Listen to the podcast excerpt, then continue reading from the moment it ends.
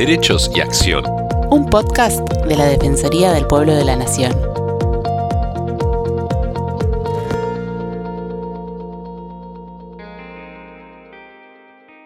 Hola, ¿cómo están? Estamos en un nuevo episodio de los podcasts de la Defensoría del Pueblo de la Nación. Soy Estefanía González Isole y estoy con Fernando Almirón para compartir temas relacionados con las actividades de la institución.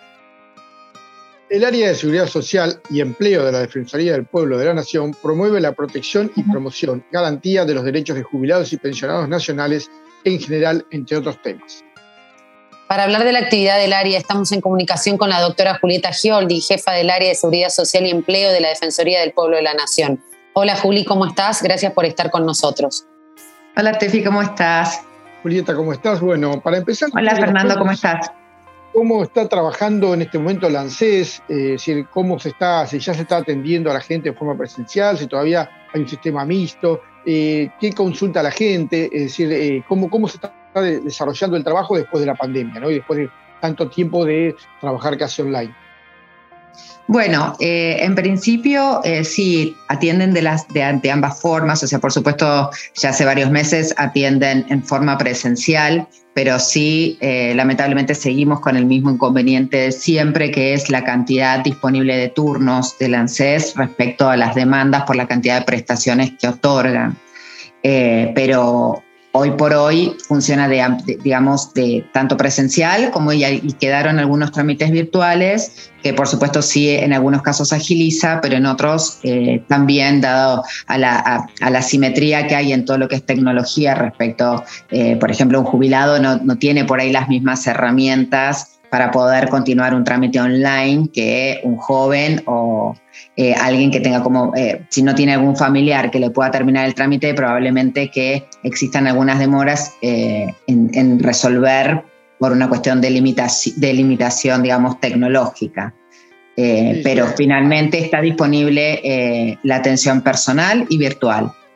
nosotros estamos en tratativas y los, los, casos que solicitan turnos, sobre todo, que son eh, bastantes, eh, tenemos una línea directa con ANSES para, eh, para agilizar el otorgamiento de los turnos, porque básicamente hay, hay, trámites que para, por ejemplo, iniciar una jubilación necesitas varios trámites previos que sí o sí los tiene que generar la ANSES y si no existe el turno para poder pedir eh, la documentación que necesita la persona para iniciar una jubilación, eh, estaría demorando su, solicitud de, eh, para, poder iniciar la jubilación justamente por la, carencia de turnos. Esto por una Perfecto. Sí. Sí. Y por otra parte. Después, todo lo que tenga que ver con la tramitación eh, como siempre, nosotros recibimos, la mayoría de las quejas que recibimos en la Defensoría son por trámites, que ya, te digo, un gran porcentaje porque no pueden iniciar sus, sus, sus trámites por la imposibilidad de acceso al turno. Pero después también tenemos una gran cantidad de trámites, sobre todo de jubilaciones, reparación histórica, eh, eh, y sobre todo también eh, todo lo que tenga que ver eh, con el beneficio de madre de siete hijas que antes lo brindaba la ex comisión nacional y hoy por hoy está a cargo del ANSES. todos estos trámites, si bien los pudieron, mucha gente lo pudo iniciar, empiezan a tener demoras en el, en el procedimiento, donde nosotros tenemos competencia plena y es ahí donde nosotros eh, a través de, hoy por hoy eh, eh, se, maneja con ANSES absolutamente todo a través de expediente electrónico. hacemos pedidos de informes al ANSES para que justifiquen o modifiquen o por lo menos nos, nos, brinden en base al procedimiento interno que tiene el organismo, si, si, es el interesado que tiene que, adjuntar alguna, alguna documentación que esté faltando o bien que nos justifique por qué la demora de un trámite que está en, por ejemplo, estado de iniciación de 2019 y no habría ningún, ningún elemento que indique eh, que no esté resuelta porque en principio las, se tendrían que resolver en un promedio de mes, tres a seis meses. Claro, claro. Entonces, es un, ejemplo. Si pasamos al tema jubilaciones, ¿no? que tenemos ahí varias noticias que podemos llegar a analizar. Primero el hmm. proyecto de jubilación anticipada. Eh, ¿Cómo sería este proyecto? ¿Cómo se puede solicitar? ¿Quiénes pueden acceder a este beneficio? Lo que pasa es que el tema de jubilación anticipada está relacionado pura y exclusivamente con el sector privado. no en el sector público. Esto es eh, para empezar a eh, aclarar los, los Por eso, porque después te vamos a preguntar sobre el proyecto de extensión de la jubilación que es para el sector eh, público. Entonces serían dos, dos temas distintos, claro. Esto solamente sería para el privado, entonces. Claro, no exactamente. De la competencia de la Defensoría. No estaría dentro de nuestra competencia, exactamente. Claro, dentro de la competencia de la Defensoría, porque es solamente para la gente que pueda, eh, decir, en el sector privado, jubilarse antes. Exacto podrían, podrían acceder en tanto en cuanto tengan, digamos, las prestas, tengan, tengan los, los, años de aportes, pero estamos hablando pura y exclusivamente eh, del sector privado. Es importante recalcarlo. Claro, pero desde, otro punto de vista, el gobierno también evalúa impulsar un alargamiento voluntario de la vida laboral para trabajadores del Estado, que ya rige en el sector privado desde el año 2017. Eh, Exacto. ¿Cómo sería? Hoy por hoy no hay ninguna norma, hoy por hoy no existe ninguna normativa que establezca esto. Eh, yo en alguna oportunidad también di algunas notas al respecto porque yo sí estoy de acuerdo con la extensión, digamos, eh, laboral, porque justamente hay un, hay un, hay un montón de, estudios y, y, conclusiones que indican que hoy por hoy la vida misma se ha extendido. Antes, cuando se, cuando se se determinó la norma que estableció los 65 y 60 años respectivamente para la jubilación, estábamos hablando en un periodo donde la gente tenía una vida útil eh, hasta los 70, 75 años. Hoy por hoy, con todos los avances en medicina y justamente también eh, el cuidado de la salud que tiene la gente, y hoy por hoy también, si uno se da cuenta, los adultos mayores tienen muchas, muchas actividades eh, que, hoy por hoy hacen que puedan seguir trabajando perfectamente. Entiendo que es, hasta saludable para el adulto mayor eh, que esté en condiciones poder continuar trabajando. Esa es, una posición personal igualmente. Eh, hoy por hoy no hay, no hay ninguna normativa que establezca esto aún siempre que no sea obligatorio, por supuesto, ¿no? sino que sea algo optativo, que la gente pueda optar entre seguir Claro, por eso, son simplemente, eh, esto, esto que sale en las noticias son simplemente ideas de lo que se estaría trabajando en el gobierno, pero no hay ninguna normativa ni, proyecto que, eh, que avale todavía esto en forma, digamos, seria. Claro, claro, claro. Perfecto. Lo han anunciado, como quien dice.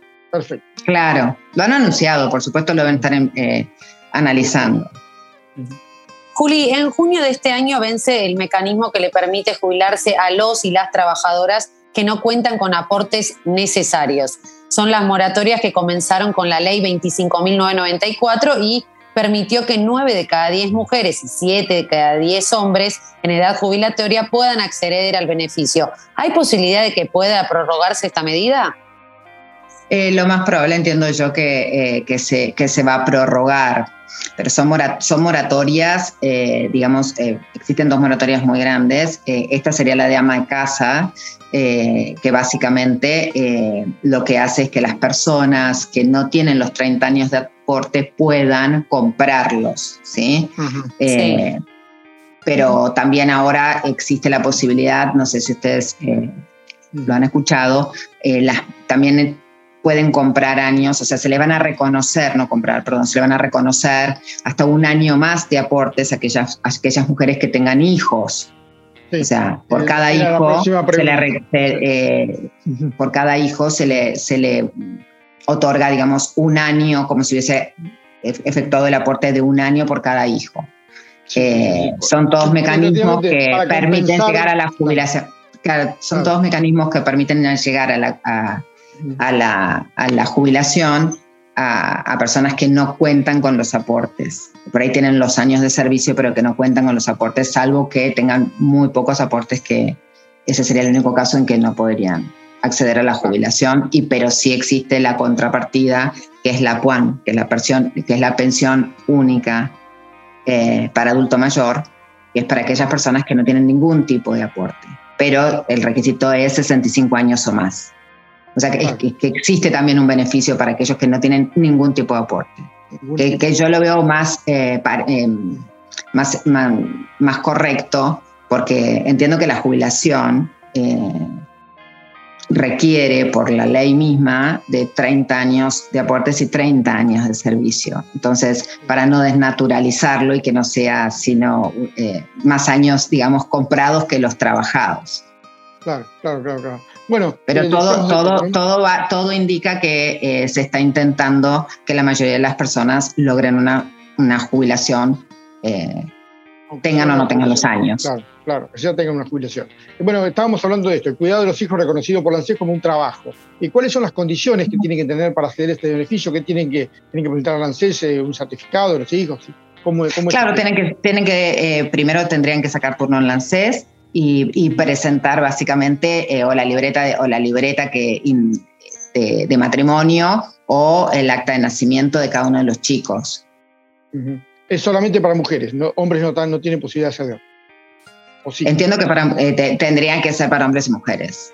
Ah, tendría que ser para los dos. Pero en realidad la normativa eh, especifica que es para madres.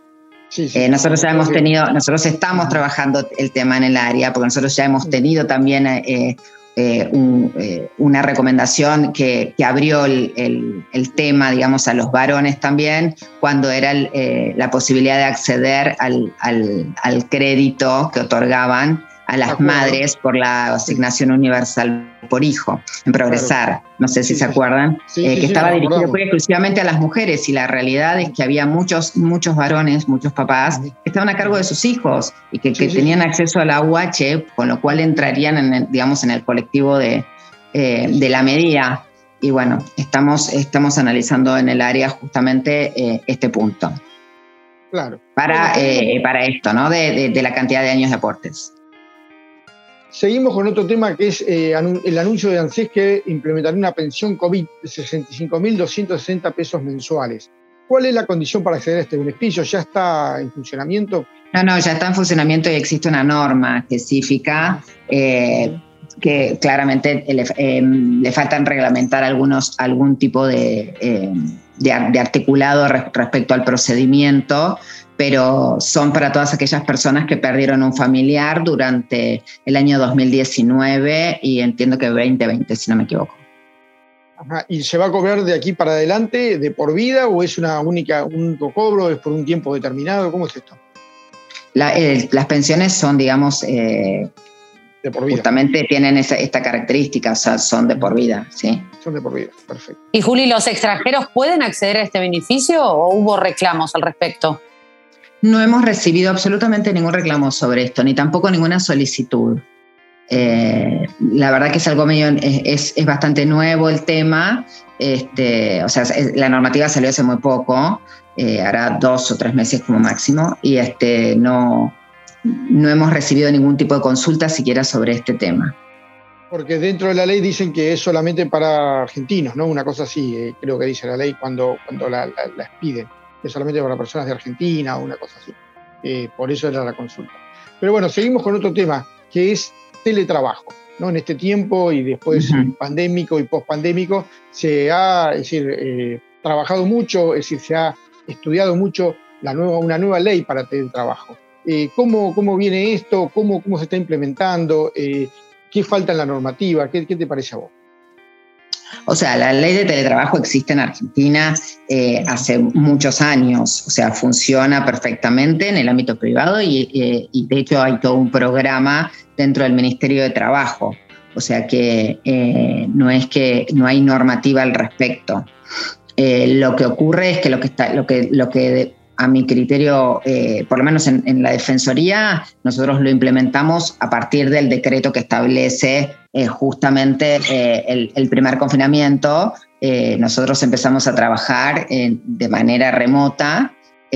al principio fue bastante complejo porque es cambiar totalmente la modalidad de trabajo, fue todo un proceso. Además, nosotros tenemos un teléfono que es el teléfono que tiene eh, cada uno de los jefes de área, donde recibíamos las consultas por un chat 24 eh, horas sobre 7. Eh, la verdad que rebalsaba el teléfono porque nosotros tenemos prestaciones muy sensibles en el área este, tratando de asesorar y sobre todo, como siempre digo, eh, el, rol más, más importante al momento de recibir la queja es poder darle una contención a la persona que llega a la Defensoría, que cuando llega es porque realmente está desahuciada, porque no tiene ya dónde tocar ninguna puerta.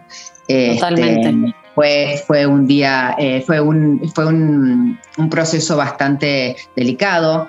Eh, porque en, nuestra área eh, nosotros eh, trabajamos absolutamente en forma técnica y tuvimos que desarrollar herramientas, digamos, de contención para personas que realmente estaban en situación de total vulnerabilidad, situación de calle, situaciones donde de repente no tenían forma donde reclamar que se les había caído la UH o, cualquier, cualquiera de estos beneficios que hoy por hoy al estar abiertas las, las puertas de ANSES o tener la vía remota para poder consultar, uno si tiene que presentar tal vez alguna, algún carnet de vacunación o demás para, para poder eh, continuar el trámite, lo puede hacer normalmente, pero en ese momento ANSES había decidido cerrar las puertas y no, no, no, había forma de poder comunicarse con el organismo, fue bastante desesperante.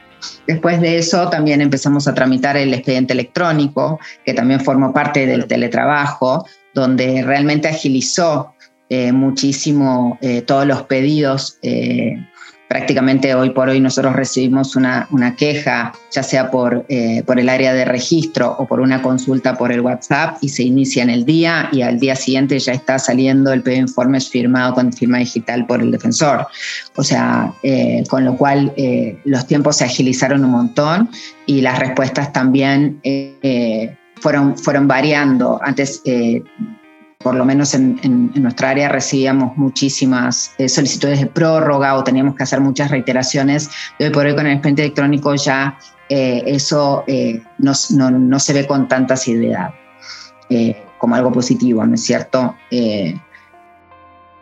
Me parece a mí que hoy por hoy, si podemos aprender algo de la pandemia, de todos estos dos años de encierro, es que el teletrabajo, por lo menos a mi criterio, llegó para quedarse eh, y para, para que las personas puedan realmente eh, poder tener una vida acomodada a la nueva realidad, donde la mayoría de lugares eh, tienen este sistema híbrido con, el, con el cual yo comulgo, por lo menos en, mi, en lo que hace la experiencia de mi área.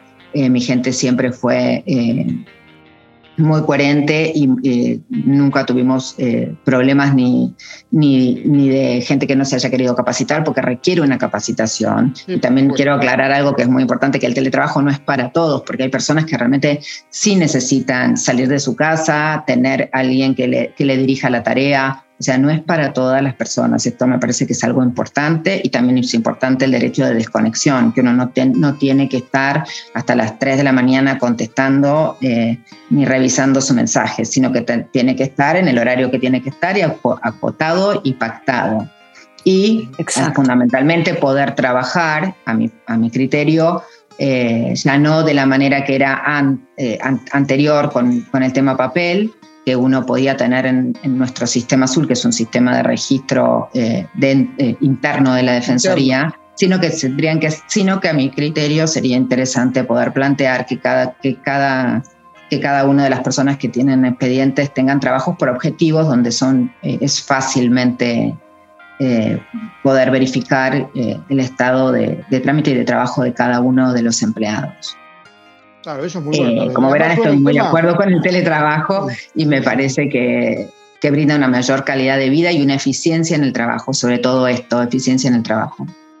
Muy claro, Juli. Se ha cambiado todo el tema papel, ¿no? Ya en los trámites en papel. En la defensoría ya no se recibe prácticamente eh, nada en papel, o, o sea, eh, si una persona vino y dejó una nota, por supuesto se escanea en el área de registro, pero las áreas eh, temáticas ya no, no recibimos papel, sino que ya recibimos directamente el expediente electrónico, que es el que, que, conforma el área de, de registro. Y pasa mucho con los servicios también, ¿no? Es decir, tanto los, servicios de, decir, los servicios hogareños, la luz, el gas, todo eso llega todo ya por boleta electrónica. Lo que pasa es que el mundo está, eh, eh, eh, vuelvo, a, vuelvo, a, lo mismo, si algo tenemos que haber aprendido de la pandemia es que el mundo no es el mismo y que me parece importante que uno avance en, consecuencia, exacto, en línea, tal cual, tal cual.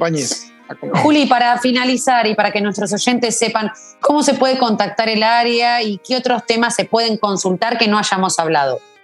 Bueno, nosotros eh, tenemos todo el tema de ANSET, que es, eh, que es enorme, y pueden, pueden, pueden, mandarlo al mail del área, que es eh, defensor, eh, área 5 arroba defensor.gov.ar.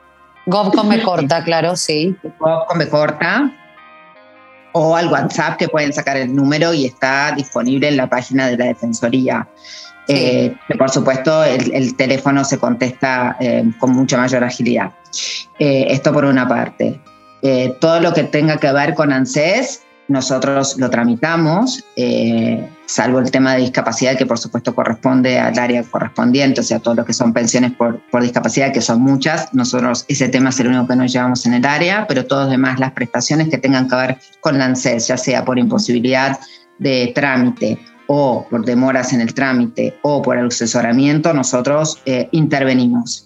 Eh, y, no quiero dejar de resaltar todo el tema laboral, que nosotros estamos haciendo un gran, un gran trabajo, donde estamos haciendo el seguimiento de todos y cada uno de los planes que existen en el Ministerio de Trabajo, eh, para poder determinar eh, el funcionamiento, todo, todo, lo que tenga que ver con empleo joven, todo lo que tenga que ver con el, empleo agrario. Eh, son casi 15 programas que nosotros estamos haciendo un seguimiento para poder después determinar a, través de una línea base si, si, si, si, funcionan, si no funcionan, para en el caso que, necesite, que, se requiera una recomendación para, para poder ajustar eso estamos, estamos investigando todos estos temas desde el año pasado. O sea que todo lo que tenga que ver con el em, con empleo o planes eh, o inconvenientes en, las plataformas de los planes, eh, de, planes del Ministerio de Trabajo, a esto me refiero, ¿no? Eh, estamos también en competencia directa como para, que, para poder reencaminar o reencauzar este tipo de problemáticas. Perfecto, Juli. La verdad que un placer y muy claro los conceptos. Bueno, me alegro. Me alegro y bueno.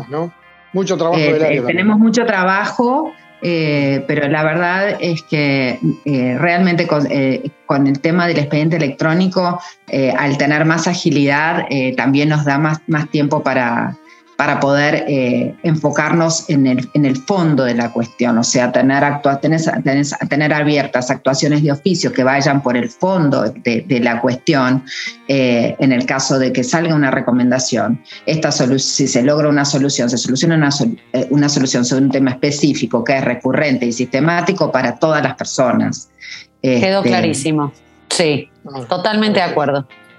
Bueno, Juli, muchas gracias y los esperamos a todos la próxima Un semana. Y bueno, cualquier consulta ya saben dónde eh, dirigirse. Obvio, obvio. Muchas gracias.